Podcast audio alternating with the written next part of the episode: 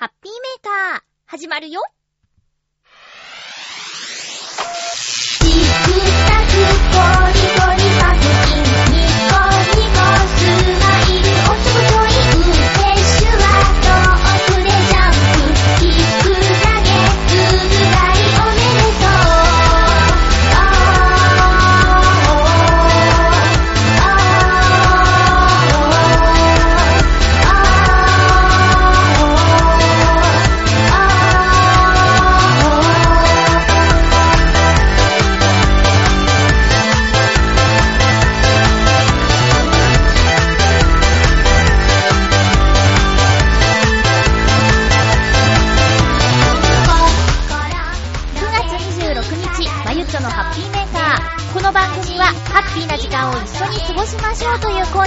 もと、ちょわへよ .com のサポートでお届けしております。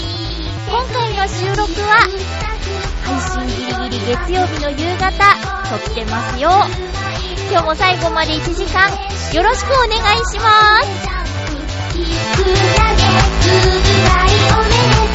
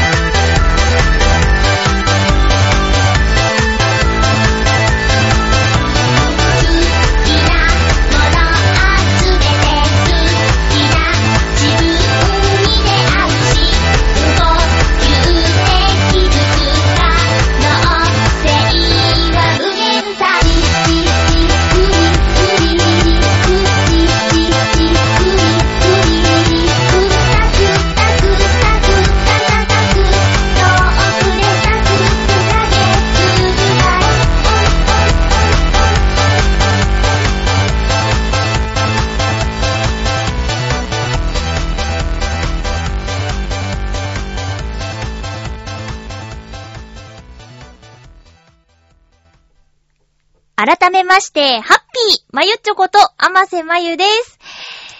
なんで冒頭で収録日をわざわざ言ったかというと、まあ、いつも言ってるけどね、あの、こんなお便りが来まして。いやいや、言ったよっていうことでね。まあ、冒頭からですけど、お話ししましょうか。えー、ハッピーネーム、青のインプレッサさんからのお便りです。えーっと、まゆちょさん、ハッピーでございます。ハッピーでございます。先週のネタが送ったのに読まれなかったのですが、台風のでい、せいですの、しょうがないですね。これ、原文まま読んでますけどね。えー、ということで、先週送ったネタが読まれてないっていう、まあ、苦情ですかね。なんですけど、先週は、収録が、10、ん？何日だったっけ？えっと、先週は収録が15日。あの、金曜日に撮りますよって、前々回予告でお話ししていた通り、15日に収録済みなんですよ。で、お便り届いたの17日なので、あの、読めなくて当然ということで、まあ番組できれば最後の告知のところは聞いていただきたいなと思いますので、えー青のインプレッサさんからの先週いただいたお便りは後でご紹介しますね。えーたまに、あの、収録日が変わることがあります。で、告知できることはするんですけど、まあ、突然変わってしまうこともあって、その時はお便りが届くタイミングによってはご紹介できないので、もうあの、放送直後にお便りをくださる方もいるんでね、どうしてもっていう場合は、まあ、早めに送っていただければ紹介できるので、あとは、えー収録する予定って言っている日、まあ、たまにそれより早くなっちゃう時もあるので、やっぱり、どうしても読んでほしいっていう場合は、あのーすぐ、聞いたらすぐ。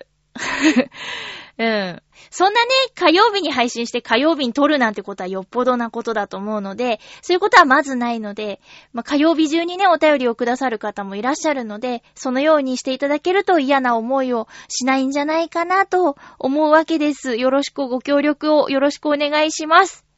えーさっきのお便り続きがありまして、まあ、あの、最初はちょっとね、あの、クレームかなっていう内容だったんですけど、その続き。えーっと、ところで、まゆちょさんの浦安市で、まゆちょさんの浦安じゃないんですけどね、えー浦安市で市民フェスティバル、これ市民活動フェスティバルですね、をやるそうですが、え僕は来月、レース観戦で行くので出席できません。それにしても、市民フェスティバル、これ市民活動フェスティバル。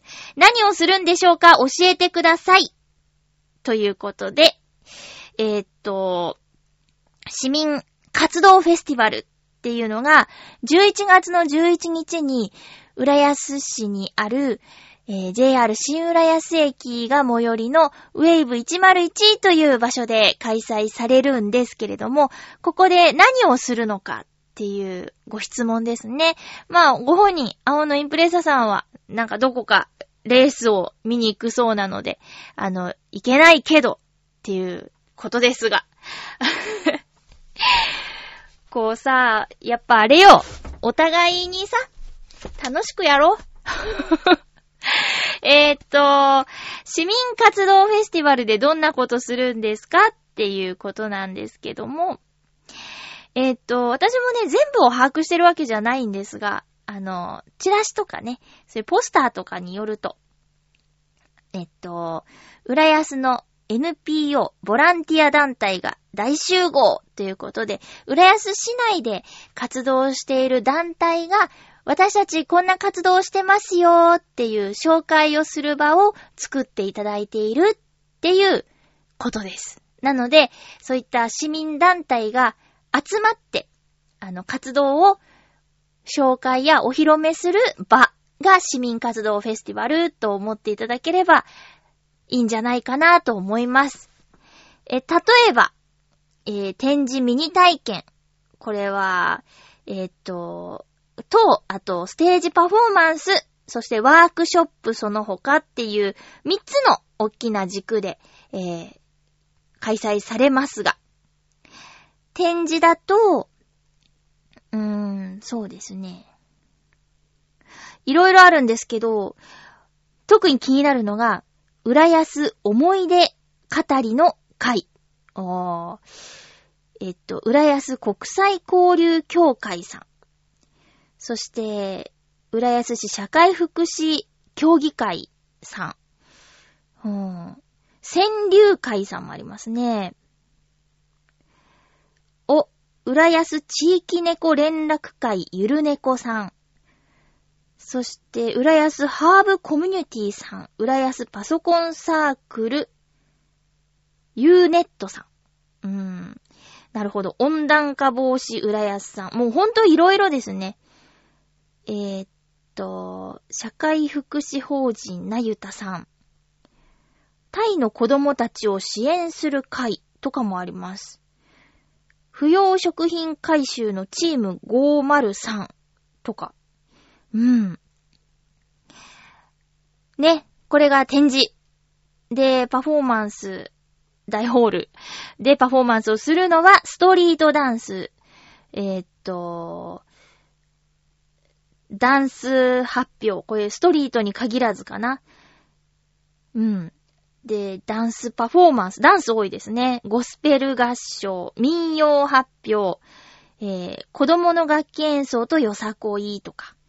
あと、ミュージカル、人形劇。ミュージカル人形劇かな。そして、オカリナということで、そこに私、ウ、クレレで 参加しますけども。えー、っと、面白いと思います。そして、ワークショップ。これいいんじゃないですか？おすすめですね。うーんと、海辺水辺フォーラムとか、あ、性別はもう二つでは語れないっていうお話を聞けるメディカル G リンクの皆さん。これあの、チョアヘオ .com で番組をやっていますよね。うん。えー、っと、それから、うん。ちびっこからシニアまで一緒に歌おう。癒しのひとときをどうぞということで、あなたと歌うコンサート。これワークショップで一緒に歌えるっていう内容ですよ。面白そう。えー、それから女性の独立企業相談会。っていうのがあったり、浦安プロプログラミング部というところはプログラミング体験会というのをやったりするそうです。そして認知症カフェがあったり、今時の子育て Q&A、リサイクル着物市なんていう感じで、いろいろな催し物があります。たくさんの団体が参加して、皆さんにね、活動してもらう、または新しい、えー参加者さんを募るっていう意味合いもあるようですよ。11月11日、新浦安のウェーブ101すべての、えー会場を使って行われるということで、また音楽村の時のようにね、賑わうといいですね。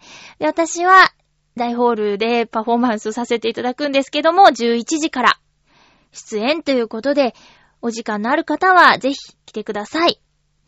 えーっと、前後がね、出演者が40名、50名っていうことになってますので、あの、私、出演1名なんでね、だいぶ寂しいなという感じするんですけども、ちょっとね、考え方を変えました。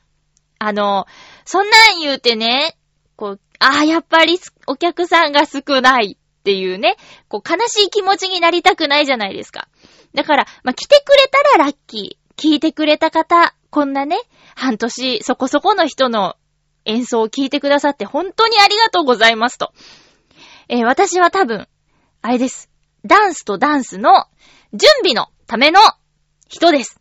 っていう風に、ちょ、ちょっとこう自分の中で下げようという風に決めました。そうしないと、ちょっと悲しくなっちゃうんでね。割とあの弱いんでね、そういうとこね。えー もう自分、大ホールで歌えるなんて、ラッキーすげえラッキーユースタイルだってもう出られないのに、あの、なんていうんかな。出られないっていうのはなんていうんかな。もう集客に自信がないから出たいですとはもう言えないんですよ。もう大きくなっちゃってユースタイルが。なので、大ホールのあそこでね、しかもこう、今回、同じスタイルです。平場でね、こう、ステージ立てないで、た平らなところで歌うっていうのはユースタイルと同じスタイル。で、そこでね、ちゃんとリハもしていただいて、あの、自分の歌じゃないのに、カバーで歌わせていただいて、そんなラッキーなことってありますかっていう風に考えたら、なんかちょっと楽しみになってきて、もう先週、先々週ぐらいはね、不安でいっぱいだったんですけど、もう楽しんじゃおうと。こんなことはないぞと。いうことで。えー、まあ、でもね、聞いていただけたらありがたいんだけども、うん。頑張る 頑張ります。青のインプレッサさん、あの、ごめんなさいね。収録が早まることがあるので、ご紹介ね、いただいたものができないこともあるんですよ。皆さんも、あの、送ったのに読まれないなーっていう、えー、ことがね、たまにあると思うんですけども、あの、そういうこともあります。そういうこともあります。すいません。うっかりっていうことももちろんありますし、えー、いろいろなことがあります。送ったのに読まれないよとか、えー、じゃんじゃん言っていただいていいし、あのーなんて言うんかね。もう一回送っていただいてもいいし。ただ、読めないメールをいただいた場合、それは誰かを傷つけるとか、なんかあまりにも内容があまりにもなとき、まあ、それは私の判断になっちゃうんですけど、送れば絶対読まれるっていうこともないので、あらかじめご了承ください。そのあたりは番組の性質とか、あの、もう長いリスナーさんはね、まゆちょは、こういうのは読まないだろうっていうのは大体分かっていただけると思うので、うーん、まあ、めったなことがない限り読まないという選択はしないんだけど、でもね、あまりにも下ネタが度が過ぎるとか、そういうのはもちろん読みませんよ。ただ、誰々からこういうメールが来たけど読みませんよということは言うと思います。完全するっていうことは、そうね。まあ幸いこの番組、長いことやってて、こう、ボッコボコに叩いてくるような方っていうのは、いらっしゃらないんですけど、まあ、あの、読まないでいいです、みたいな感じでね、ちょっと、厳しいお言葉をいただくこともあるんですけど、これ、番組用じゃありません、みたいな感じで、えー、ちょっと怒られることもあるんですけども、まあ、なんだろう、読まないでいいですって書いてないものは読んじゃうと思うし、なので、まあそういうちょっとすぐ読めないこともありますよっていうことと収録が早まってしまって、タイミングがずれてしまうことありますよっていうことは、また改めてちょっとここで言わせていただきました。いつもね、おお便りありがとうございます。えー、っと、先週は、私の幼馴染と言っていいんですかね。まあでも幼稚園から同じとこ通ってた、えー小野功石さんの、えー個展を見てきました。もう毎年やってるんですけど、今年で9回目だそうです。9年目。銀座にあります、養成堂画廊というところで行われるんですけど、もう、東京駅だって徒歩圏内の銀座の場所で、毎年、行われてるなんてすごいなって、しかも9年も前から、見てきたんですけど、えっと、ハンドレッドレイヤーズオブカラーズっていう作品をずっと作ってて、もう投資番号が3桁になっててね、すごいなって思ったんですけども、えっ、と、今回はね、まあ、会場に行ったのが、平日の、えー、4時半頃だったかな。なので、ちょっと貸し切り状態で見ちゃったんですけどね。小野功石さんの作品ジャンルは、版画というジャンルなんですけども、えっと、どんなものかなってまだ知らない方は、私、まゆっちょのポムルズというアルバムのジャケットに、小野功石さんの作品を使わせていただいているんですよ。なので、まあ、ざっくりあんな感じっていうのはわかると思うんですけど、でも、えー作品の魅力は実際に見ることなんですね。えー版画というと皆さん、えっと、小学校の時とかに、美術、図工の時間かな？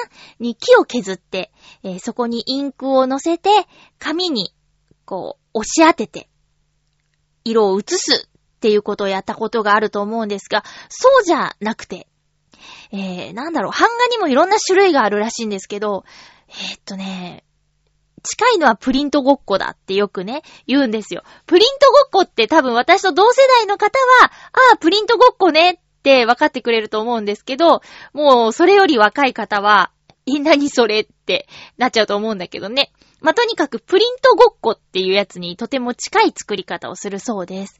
ただ違うのは、同じ場所に100回以上インクを重ねて、インクの柱を作っていくっていうところですかね。なので何が起こるかというと、作品が立体的になるんですよ。で、えー、立体的な作品になるので、見る角度によって色が変わる、見え方が違うっていうのが、小野功石さんの作品の魅力、特徴なんですね。なので写真で見ては、見るだけではわからない面白さが実際に見に行くと感じられるっていうことがあります。なので、えー私もこの番組でできる限りお知らせをさせていただいてるんだけども、今回はもう始まってまして、9月19日火曜日から30日土曜日まで、銀座の養成堂画廊というところで行われます。えっと、11時から19時、最終日は17時までで、日曜日はやってません。ということで、ぜひ、まあ、東京駅から近いということでね、あのーまあ、アクセスはいいんじゃないかなということで、養成堂、あ、ガローじゃないよ、ごめんなさい。養成堂ギャラリーっていうところでやっています。ぜひ見に行ってみてください。よろしくお願いします。もう幼馴染が、もう長い友達がこんな風に、世界にもね、羽ばたいていくような作家さんになるなんてすごいなって、こうやって頑張ってる人が近くにいるから、頑張らないといけないなって、こう、節目節目で思ってしまうわけです。何かやっていたいなとかね、そういうふうに思っちゃうんだよね。もちろんこういう、なんていうかアーティスト的な活動をしている友達以外にも、もうバリバリ働きながら子育て、出産1年で仕事復帰して頑張ってる友達もいるし、もう本当にみんなすごいなって思ってますよ。なので、私にできることは、こういうね、発信の場があるので、お知らせすることかなーって思います。チョアヘヨの仲間たちも、秋は芸術の秋ということでしょうか。あのーアーティスティックな活動をしていますね。えー、フーダニット通信、劇団フーダニットは本公演が、ういつだっけ？こう、もうすぐね。詳しくは番組を聞いてみてください。えっ、と、ミステリー作品をやる劇団フーダニットさんの本公演あります。そして、えっ、と、ヨッシーさんが、バオデモカに出演中のヨッシーさんも舞台に出演するということで、みんなすごいですね。うん。いけるかわかんないけど、まあ、大体ね、あの、お芝居週末なんでいけるかわかんないんですけども。皆さん、もし興味があったら調べて行ってみてください。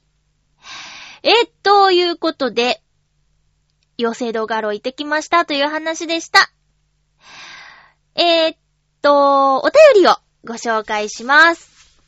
そう、前回収録が早かったので、ウクレレ弾き語りイマジネーションライブの感想の、えーメールもご紹介できなかったんですけどね。そちらをご紹介させてください。ハッピーネーム、フクロウのキスさん、ありがとうございます。まゆちょさん、ハッピー、ハッピー。ウクレレ弾き語りライブ9月の回について、今回は私でも知っている曲の4曲構成ということで、最初から最後まで単純に歌を楽しむことができました。ありがとうございます。最近の曲も悪くないですけど、おじさんな私には、今回のような選曲の方が嬉しいですね。苦笑い。何はともあれ、大舞台を前に苦手なコードなどの課題も明確化されて、やることはきっとたくさんあるのだと思います。頑張ってくださいね。それでは、ということでありがとうございます。あんまり歳違わないんだからさ、おじさんとか言わないでよ。お会いしたことあるけど全然おじさんっぽくないよ。若々しいと思いますよ。そうなんですよ。えっと、もう、そうですね、9月の中旬、先、先、先週か、ちょうど先週ですね。えー、ウクレレ弾き語りイマジネーションライブ9月の回、トータルで5回目の配信をさせていただきました。今回もお客さん3名ということでね、特別に楽しんでいただけたと思います。そう、えっと、今回は、えー、懐かしい曲をやったので、ま、ま、昔の曲ってちょっと短めだったりするんですよ。なので、えー20分間で4曲歌いました。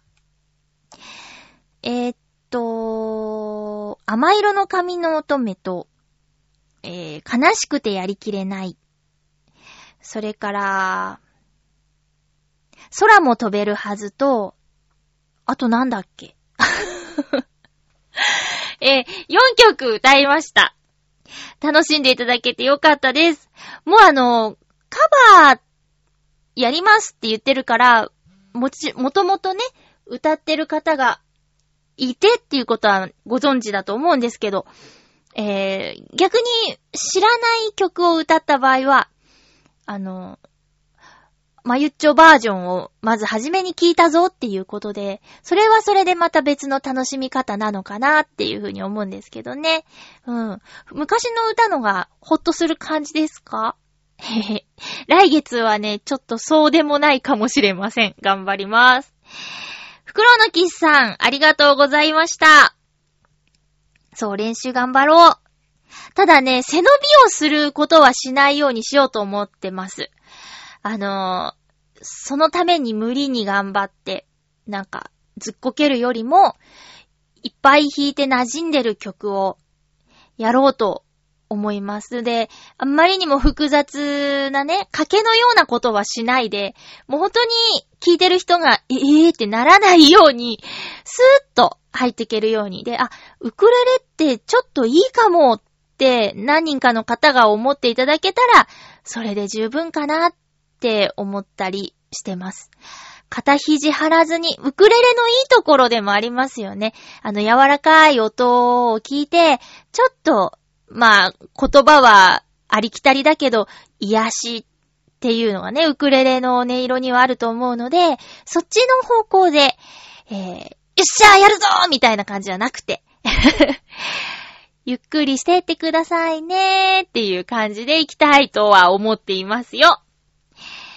えー、っと、もう一つライブの感想いただきました。ありがとうございます。まゆっちょハッピー、ミンチです。ハッピー第5回のウクレレ弾き語りイマジネーションライブ無事聴けました。ありがとうございます。今回は4曲構成の前半がゆったりとしたテンポの曲、後半がアップテンポの曲でいろんな眉チを堪能できた気がします。はは、嬉しい。今回は難しいコードにも挑戦されていたようで、徐々にウクレレのレベルアップですね。3曲目の空も飛べるはずでは、まゆっちょのニコニコ笑顔が浮かんできましたよ。最後の数小節はドキドキしましたが、ああ、これね、これね、うん。えーっと、そうです。後で言おうか。そして、11月の市民活動フェスティバルでのウクレレ弾き語りでの出演決定おめでとうございます。会場のウェーブ101大ホールは、6月の音楽村イベントで、まゆっちょが最後にぴょんぴょんしていた、あそこですよね。大変だ。そうでしょ。大変だ。今年のまゆちは攻めますね。私ももちろん応援しに行きますよ。どうやって応援しようか、今から考えていかないとですね。次回の第6回も楽しみにしています。それでは、ということで、ありがとうございます。はい、そうなんです。えっと、101大ホール。そう、音楽村で最後にぴょんぴょんしていた場所ではあるんですけど、あの時はステージを組んでいたんですが、今回は U スタイルスタイルで、えー平らな場所になります。えーなので、段はないんでね、えーお客さんと目線を合わせてやることができると思いますよ。空も飛べるはずの最後の数小節はドキドキっていう感想なんですけど、そうです。これもね、あの今まであまりやらなかったんですけど、えっと、これまではウクレレのコードを、じゃーん、じゃーん、じゃーん、みたいな感じで、コードを鳴らして歌ってたんですけど、えーっと、今回空も飛べるはず。あ、もう一個何歌ったか思い出した。なんとなくなんとなくだ。なんとなく、えーをやったんですけど、その両方に、あのーメロディーを、えー弦を鳴らしてメロディーを、じゃーんじゃなくて、ダリラリラみたいな感じで、え一個一個弦を鳴らして弾くっていうのに挑戦してみたんですけど、いやー、ギリギリ、アウトですね。セーフじゃ、セーフじゃない気がする。ギリギリアウトな気がする。だからお客さんが緊張しちゃったんだもんね。でもまあそういうこともちょいちょい入れていけたらなぁと思っています。え、ミンチさんありがとうございます。4曲ね、曲によっては、長さによっては、できるんですね。うん。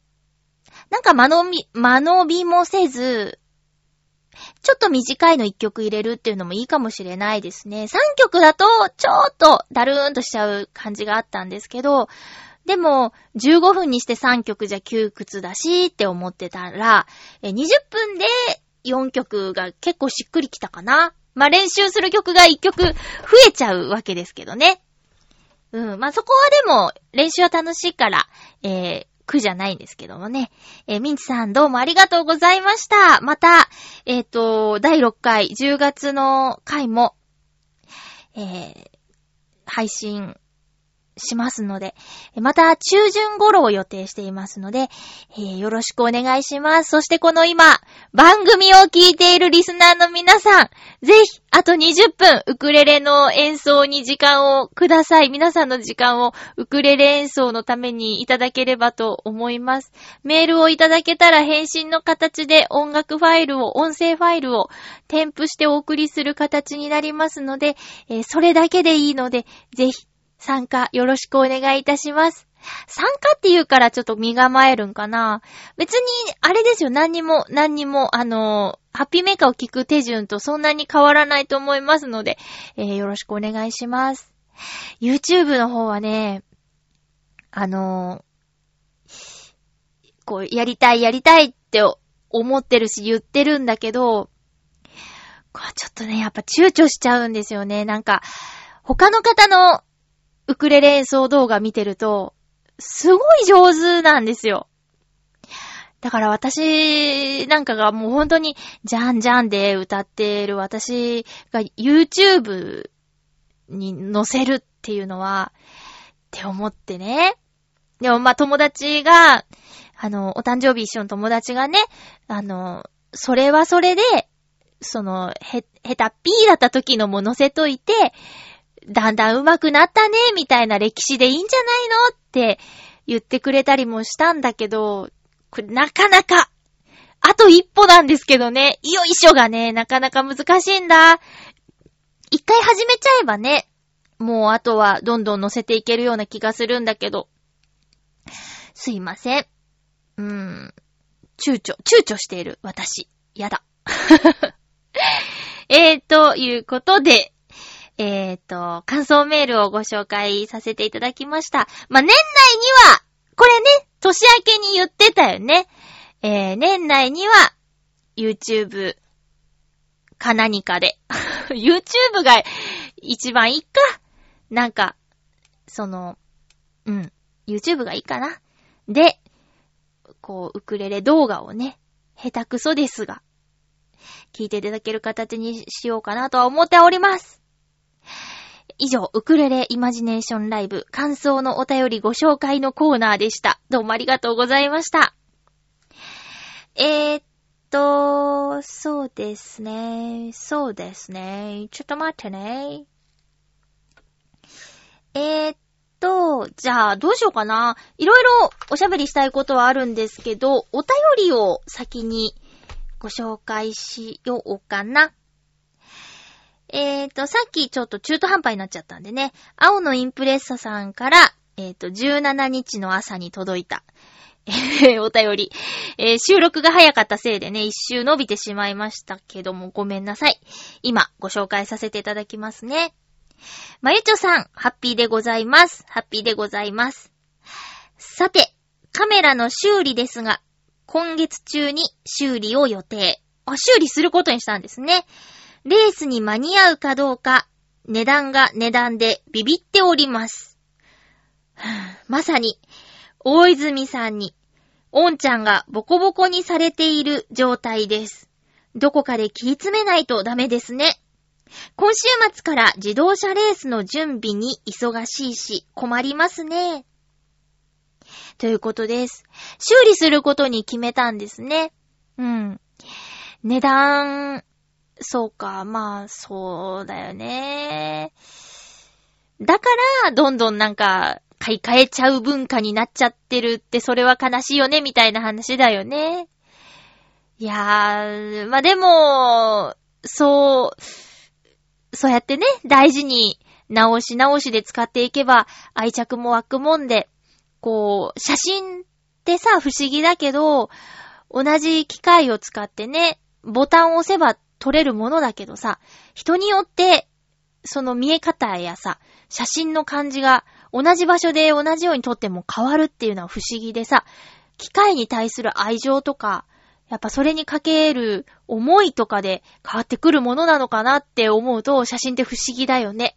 って思って。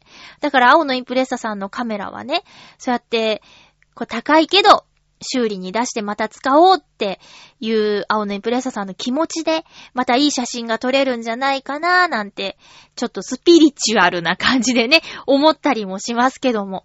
だから、まあ、値段は痛いけどプライスレスだと思いますよ。いけるところまで行けば良いと思います。私の友人もバイク乗りの子がいるんだけど、10年乗ったバイクかなを最近手放して、あの、新しい子をお迎えしようっていう感じだったんだけどね。やっぱ手放すときは、うん、だいぶ悲しかったみたいですよ。いろんなところに行ったんだって、北海道の一番北とか、まあ、うーん、四国も行ったって言ってたなぁ。お休みになるとね、ブーンってどっか行っちゃうんですよ。20代の子なんだけど、アグレッシブでね。か、ヨシオさんも、ズンコさんもそうだけど、バイク乗ってる人ってフットワーク軽いよね。まあ、もちろん身一つでね、速い乗り物に乗るから気をつけないといけないことはたくさんあるんだと思うんだけど、なんかバイク乗りの人って羨ましいなって思ったりします。自分にできるのかって言ったらね、ちょっと難しいけど。でも、これできないからこそなのかな？憧れありますね。かっこいいなと思います。えー、青のインプレッサさんの好きなのは、車ですけどね。まあでもカメラを持って大好きな車を撮りにまた行けるといいですね。11月11日でしょ多分大丈夫ですよ。今月中になんとかなるんだったらね。なんかあったとしても、11日には間に合うんじゃないかなって思います。えー、お便りありがとうございました。一生遅れてごめんなさい。続きまして。あ、そうだ、ごめん。追伸って書いてあったね。ちょっと待ってね。えー、っと、よいしょ。追伸。僕もツイッターをやってますので、毒を吐いたりしてますよ。名前は好きな車からいただいております。でも教えませんぞ。っていうことです。そっか、毒を吐く人のね、フォローは外します。私、あの、タイムラインにね、こう、なんて言うんかな。タイムラインは楽しい方がいいんですよ。だから、こう、フォローしてたけど、あまりにも批判的なことしか言わない人とか、あと、ちょっと読んでて悲しくなっちゃうなーみたいなことが続いた人は、フォロー外してますね。やっぱりなんだろう、こんないいものがあったよとか、ここに行って楽しかったなとか、美味しかったなとか、そういうちょっと、ウキウキするような言葉をね、えー、使ってくれる人とか、そういうことを発信している人のは読みたいと思うけど、なんかもうどこどこがダメだったとか、か何かもう全然ダメだみたいな、つまんないとか、美味しくないとか、そんなん読みたくないから うん、そう、そういうのが多い人はフォローしてないですね。なんか、こう、子供の成長みたいな。私、そう、一時ナレータースクールの影響もあって、ディレクターさんとか、こう、テレビを制作している方のフォローを何名かさせていただいてるんだけど、そのお仕事のことだけじゃなくて、双子ちゃんがね、そのお家にはいるんだけど、双子ちゃんとのやりとりとかが微笑ましくてフォローしてたりとか、あそういう感じですね。こう見てて、ああ、いいなーって思ってフォローしてます。あとは、そうだなまあ、見てて心配になっちゃうけど、これはフォロー外せないなっていう人もちょっといますけどね。なんか、たまに、ああ、またフォロワーさんが減ったみたいな、つぶやきをするんですよ。こう、ネガティブなこと言った後に。それを言われちゃうと、なんか、なんかなーって思って、この人が元気になるまでは、フォローしてよっって思うんだけどね。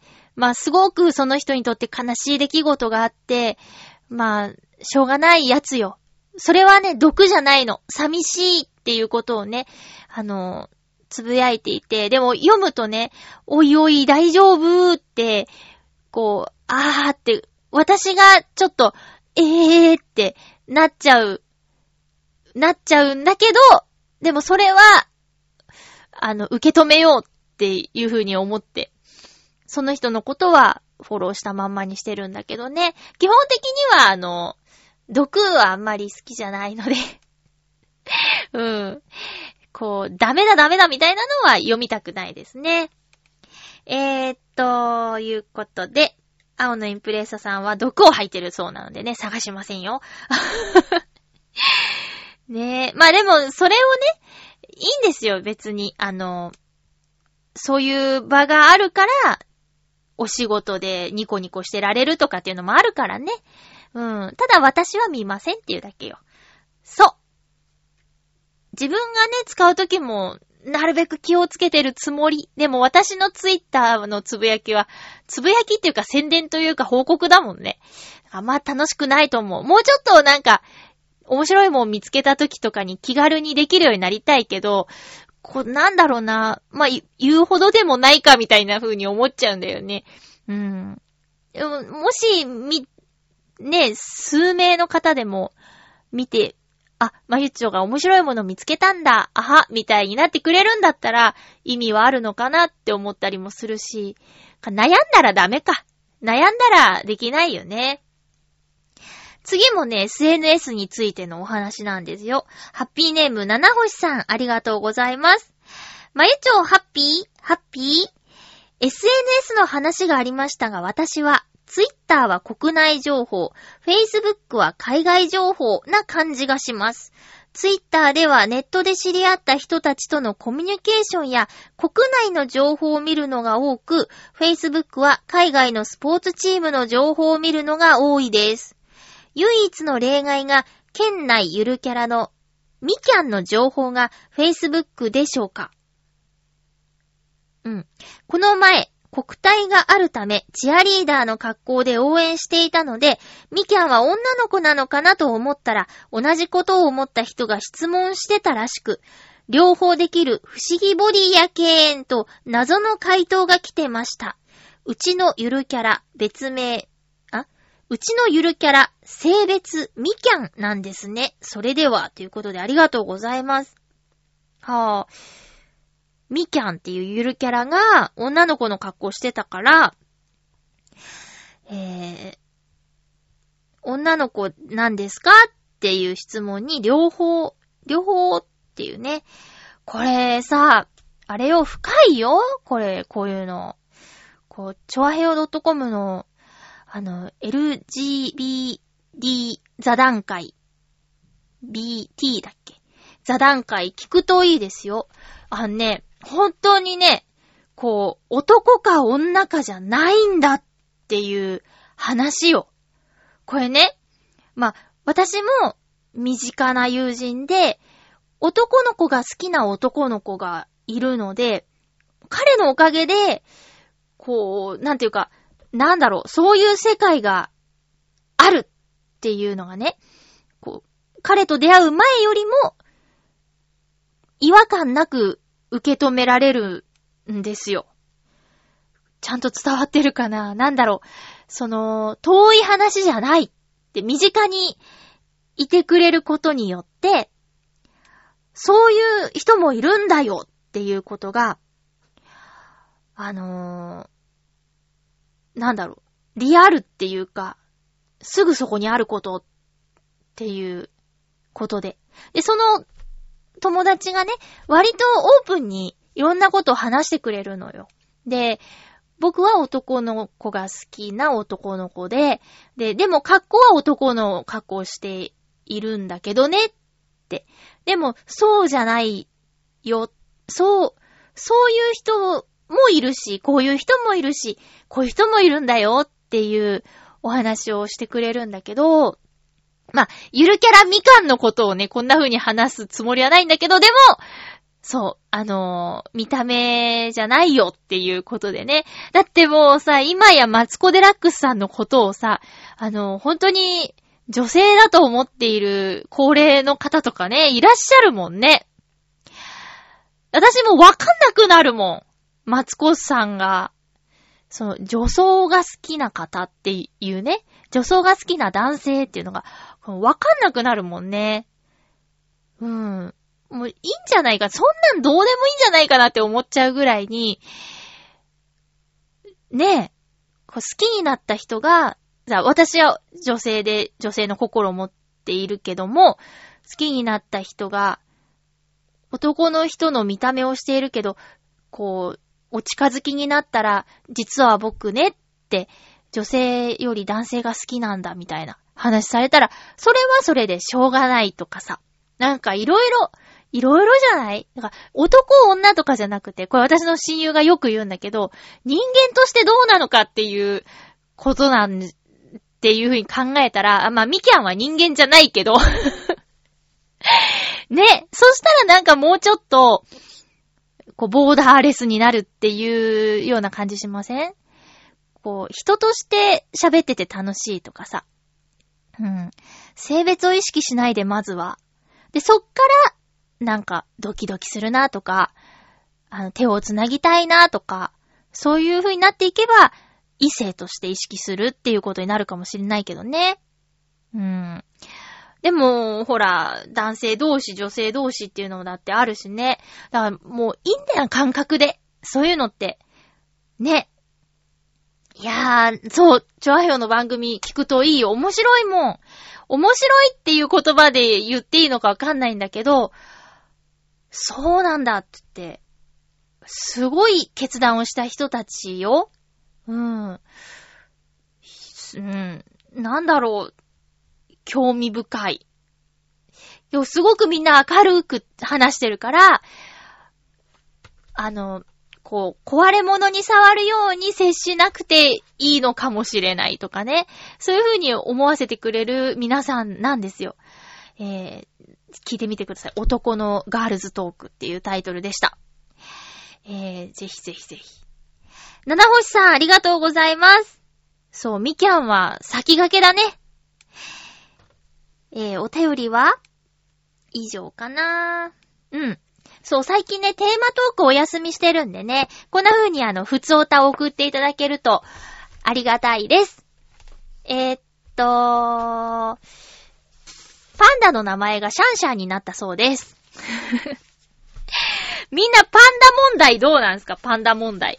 私は、パンダ問題はね、いや、パンダ可愛いとは思うよ。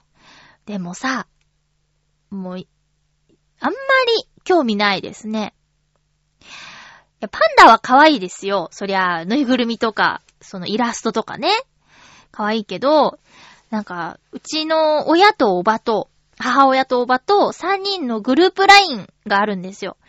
もうそれにさ、こう、生まれたよとかさ、なんか、生後何日だねとか、お母さんが送ってくるんですけど、まあ、パンダの名前を送ってきたのはおばさんなんですけど、ふーんとしか思わなくって、それに返信する言葉が見つからなくて、それ送ってきても困るって思ってた。し、なんつうの？なんか、まあ、パンダがね、こう、絶滅危惧種みたいな、その、繁殖が難しくて、とかっていう、そういうのはね、ある、あるんでしょうよ。あるんだけど、こう、交尾しましたみたいなやつをさ、こうニュース映像とかでも流れるじゃん。なんか。いるあれって思って。そういうのはそっとしておいてさ、生まれましたからでもいいと思うんだよね。だってそうじゃないと、まあ、人間の気持ちっていうのはパンダにまで届いてるかわかんないけど、プレッシャーにならんかね、こう、妊娠の兆候が見られるから、出産体制に入ったから、生まれたとかさ、なんか、ストレスにならないかなって、ちょっとかわいそう逆に。これはパンダへの愛だと思いますよ。で、大きくなって、もう毛もね、白黒になって、外に出られるお披露目の段階で、報道でもいいんじゃないの？こう、そこまで大きくなるのだってすごく大変なんだよね。だから、その、ワイドショーでね、そんなどんどんどんどんやらなくたって、こう、成長過程はさ、なんか、どっかで特番で一回やればいいじゃないですか。うん。ってね、思うんですけど、えー、シャンシャンになったそうです。またなんか二つね、言葉をつなげる系の名前なんですね。これなんでそういう風に名前がなってるかっていうのを、前ちょっと聞いたことあるんですけど、テレビで。あの、いつか中国に返すときに困らないようにみたいなの聞いたことあるよ。こう日本の人はすごく心遣いがありますね。その時のために、えー中国に帰っても同じ名前で呼んでもらえるようにって言ってた。そうなのかな？シャンシャン。だって、パンダ見に行くじゃん、これでシャンシャンに会いたいみたいな感じで。絶対立ち止まらないでくださいよ。それ立ち止まらないでくださいって言われるよ。そんな急いで行かなくたってさ、こう、ほとぼりが冷めた頃でいいじゃないですか。ねーって思いますけどね。えー、っと、さっき、そう、SNS の話毎週しちゃってるような気がするんですけど、いや、あのーあまりね、深いファンではないよ。でも、スマップの皆さんのことは、あらあらって感じでね、見てたんですけど、えー、香取慎吾さん、草薙剛さん、稲垣五郎さんの3人がジャニーズ事務所を対象して、で、3人で何、ホームページを開設したとかって。もうでも随分応援してくださる方がいるみたいですね。新しい地図っていうサイトをオープンさせて、しかも何、?3 人それぞれツイッターアカウントを開設したんだってね。フォローしちゃったよ。いや、やっぱ事務所問題っていうのは、こういう活動していく人にはあると思うんですよ。まあ、大小はありますよ。で、声優さんだって事務所に入ってるとか入ってないとかあって、私は事務所に入ってないですけど、えーっと、そうね、私のいたところはそんなに厳しくはなかったんですよ。ブログするだとか、なんかすることに対して。でも、どっかの事務所の子は、あの、ブログもツイ、ツイッター当時なかったかな。ブログは、あの、事務所がダメだって言ってるんだ、みたいなこととか。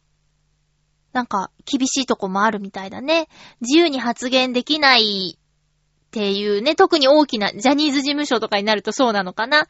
だけど、フリーになったから、そういうのを始めようとか、なんか、なんだろう、その、今まで作ってきた人脈は、事務所の力があってのものだけど、でも、何があったかははっきりわかんないけど、うまくいかなくなっちゃって、で、仲直りもできなくて、結局、辞めることになっちゃったけど、その後、じゃあ、事務所に着くか、その、個人に着くかっていうのは、仕事場の人が。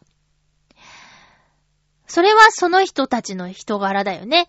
もしその三人がさ、今までの仕事で横兵だったり、スタッフさんに対して良くない態度をとっていたら、事務所出た途端に、いやいやいや、手伝いませんよ、みたいになってたと思うの。だけど、いや、君たちのために映像を作りたいよ、とか、あ、なんかやりたいんだね。じゃあ協力させてもらうよってなったから、新しい地図の、あの、映像があるわけじゃん。って思ったら、へなんか応援したくなっちゃうってなってて。しかも、なんだっけ、アメーバ TV で72時間番組やるんでしょ？なんか、やりたいこといろいろあったんだなっていう風に解釈しちゃった。本当のことはわかんないけどね。その、木村拓也さんだって、えー、ねえ。中井正宏さんだって、な、なんでかよくわかんないし、バラバラになっちゃったのは、その深いファンじゃなくても残念に思ってるんだから、ライブに行くようなね、ファンクラブに入ってるような深いファンの皆さんは、もう、どんだけ悲しいかわかんないけど、でも、これからあの三人がやろうとしていることは、興味があるし、応援したくなっちゃうなっていうふうに思いました。ということで、芸能のお話でした。みんなはどうなんでしょう？なんか、スマップって、あの、小学生ぐらいの時からもずっとテレビ出てた人たちだから、やっぱ、なんとなく、特別っていうか、こう、なくてはならない。テレビからいなくなるのは、やっぱりぽっかりと穴が開く寂しさみたいなのはあって。だから、ね、今後が気になるっていうのは正直なところですよ。えー、それからね、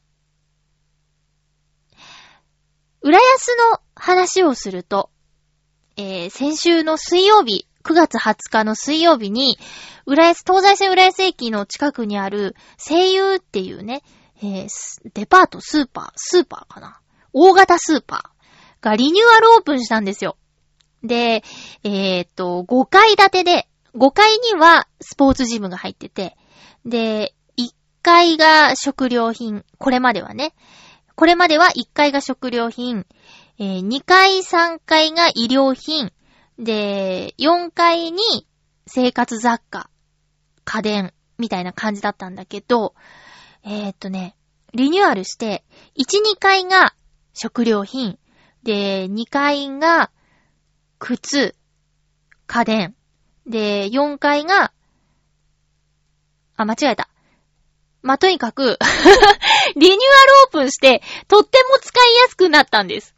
えっ、ー、と、まあ、本屋さんと無印良品は、もともと入ってたんだけど、それに加えて、えっ、ー、と、セリアっていうね、おしゃれな100円ショップが入った。あと、パシオスっていう、なんて言うんかな、激安洋服店。なんか、シャツとか700円ぐらいで売ってたり、靴下が2足で190円とか、なんかそういうええ、っていうぐらい激安な、あ、島村みたいな 感じの、ショップ、うん、ファッションアイテム屋さんが入ってたりとか、あとニトリ、デコホームとかいう、ちょっとニトリのちっちゃめのが入ってたりとかして、で、何よりもめちゃくちゃ綺麗になったんですよ。で、すごくいいなと思って、一番いいのはセリアなんだけどね。セリアが好きで、わざわざ新浦安まで行ってたんだけど、あ今回、今後は、東西線浦安駅の方に行っても、あるんだ、と。私、あの、ナレーションのお仕事を行くときに東西線浦安駅使うんで、もう帰りとか寄っちゃうなーなんて思ってね。あの、声優浦安店のリニューアルはとっても嬉しいんですよ。この番組のリスナーさんに浦安にお住まいの方や、えー、浦安に通ってる方とかがね、どれだけいるかわからないけど、えー、地元の情報もお話しさせていただきました。えーと、次回の放送は10月の3日です。10月1日に収録する予定です。テーマは特に設けていないので、普通歌を送っていただけると大変助かります。えー、っと、そう、残念なことがあって、今週ね、ちょ、とあるテーマパークに行こうと思ってたんですけど、どうやら雨模様でね、えー、まあ、なんだろう。残念。そのためにあの、お休み取ってもらったりとかしてたので、これ中止は残念だなって、延期できたらいいんだけど、またお休み取ってもらえるかはわかんないなーっていう感じでね。なんか今日、月曜日なんてものすごい晴れて、大阪とか30度超えたんでしょ？暑かったみたいですね。とかなのに、なんでその行く日に限って雨降っちゃうんだよっていうちょっと残念な感じがしますけども。さあ、10月ですって次回から。早い。お相手は、まゆちょこと、あませまゆでした。また来週、ハッピーな時間を一緒に過ごしましょうハッピー